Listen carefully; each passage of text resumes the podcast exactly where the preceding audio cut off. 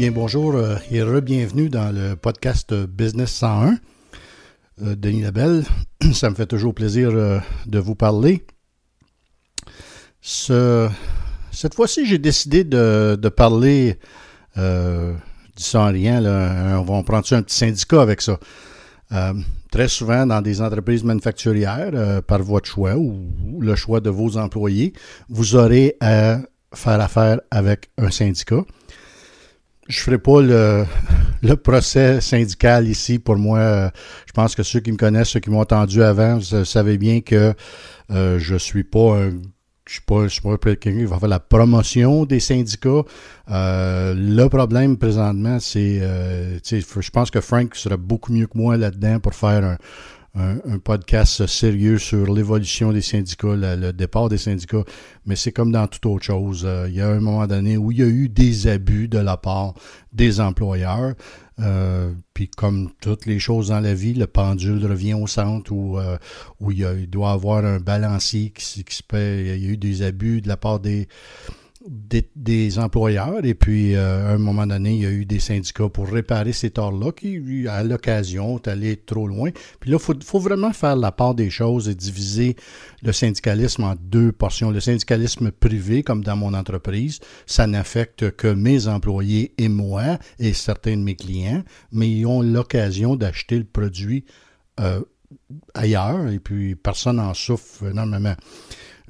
Le gros problème de ma vision à moi présentement, c'est que les, gouvernements créent des monopoles de services euh, et, permettent à ces monopoles-là de se syndicaliser, euh, de, retenir l'éducation des enfants, euh, de retenir les soins de santé. Ça, requiert que les gouvernements passent des lois toutes les fois pour faire retourner au travail, ce qui, ce qui les fait mal paraître. Donc, des choses qui, ne sont plus nécessaires, euh, d'après moi, aujourd'hui, dans la fonction publique, en tout cas. Ben là, ça, comme je disais, c'est un autre sujet de discussion. Moi, je vais me tenir là, au niveau privé, euh, ce que je connais. Notre entreprise est syndiquée depuis, depuis toujours, depuis que je suis là. Euh, il y a eu un moment donné où il y avait, il y avait eu une une concentration où euh, pour être présent dans les, euh, dans les ateliers, dans les chantiers de construction, il fallait absolument que tu aies un, sticker sur le produit qui disait que le, produit avait été fait par un membre syndiqué. Euh, ces, règles-là se sont calmées à travers les années avec raison.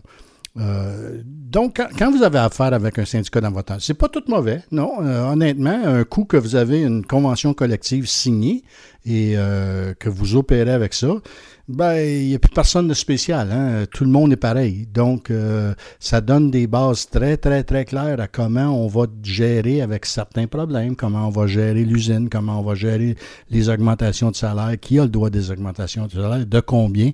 C'est tout prédéterminé et un, un coût négocié sur 3, 4 ans. C'est, ce n'est plus négociable à l'intérieur de la convention collective, à moins que vous ayez une entente bipartisane pour la réouvrir ce qui arrive très rarement, mais je ne dis pas que c'est pas pas impossible que ça se passe. Euh, donc, c'est pas pas tout mauvais euh, euh, il faut il faut absolument que vous arriviez, si jamais vos employés sont ou que vous êtes déjà syndiqué, c'est votre première négociation de convention collective, moi, c'est, ça commence toujours avec le, respect. j'en reviens souvent à ça.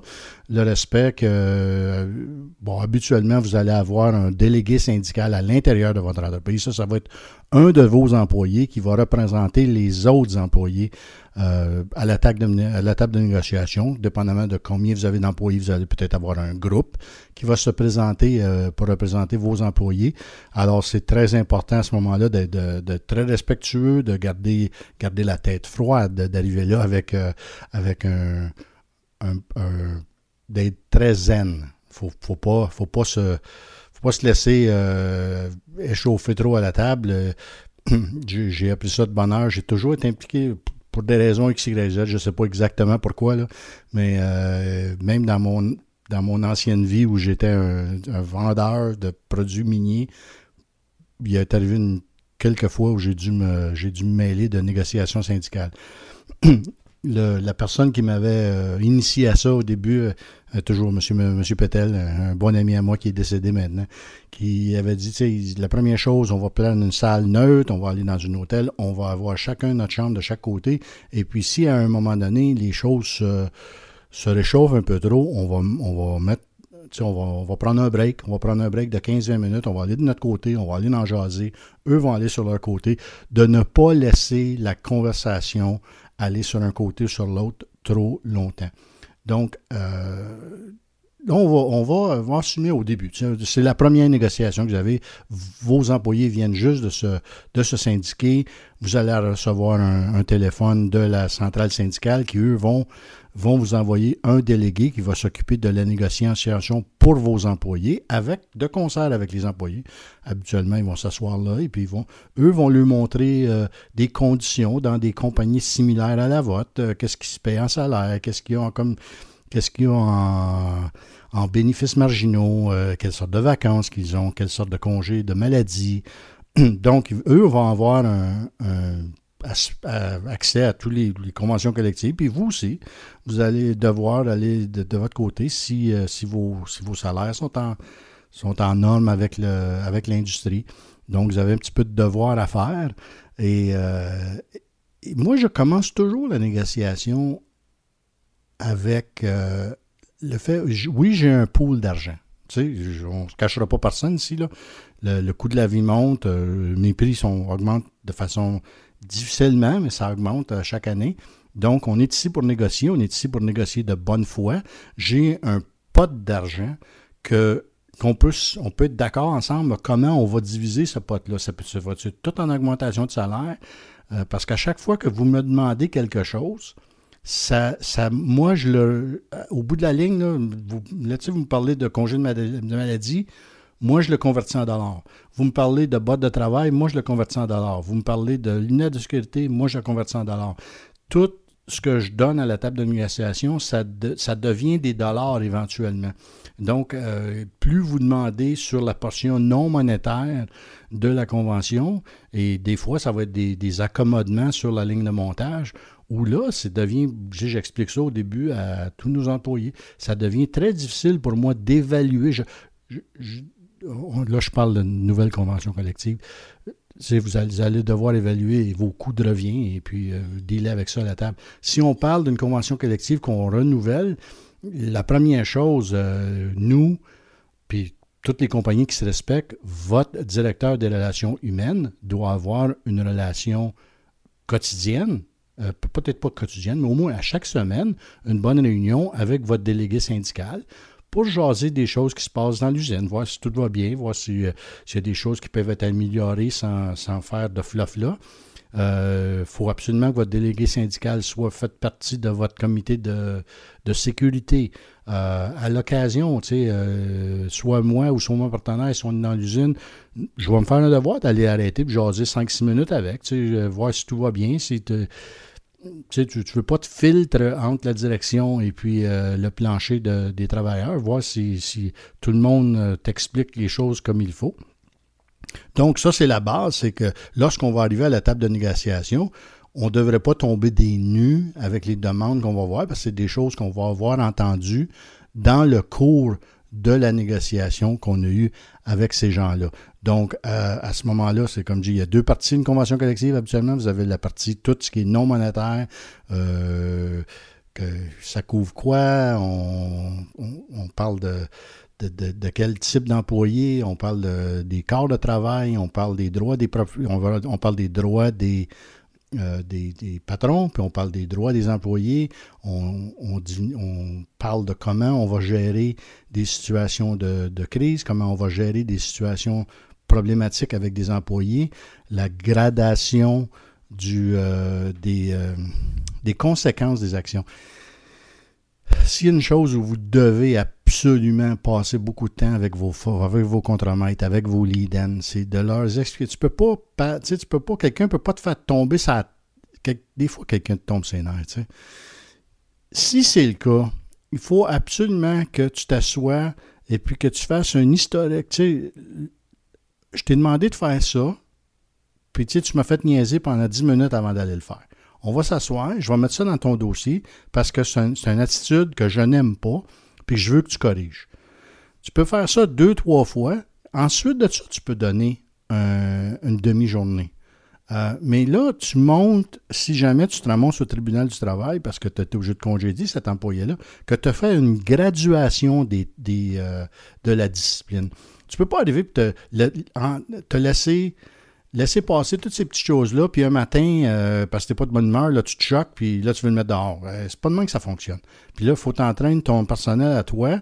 Et, bien souvent, parce que on revient au fait que c'est difficile de trouver des employés présentement, bien souvent, en faisant ça, tu es capable de faire modifier le comportement de quelqu'un et puis de, continuer d'avoir un employé productif parce que le but, c'est toujours ça. Plus un employé est productif dans votre entreprise, plus il est payant. Euh, donc, ça, devrait être le but de tout le monde qui est associé à ça.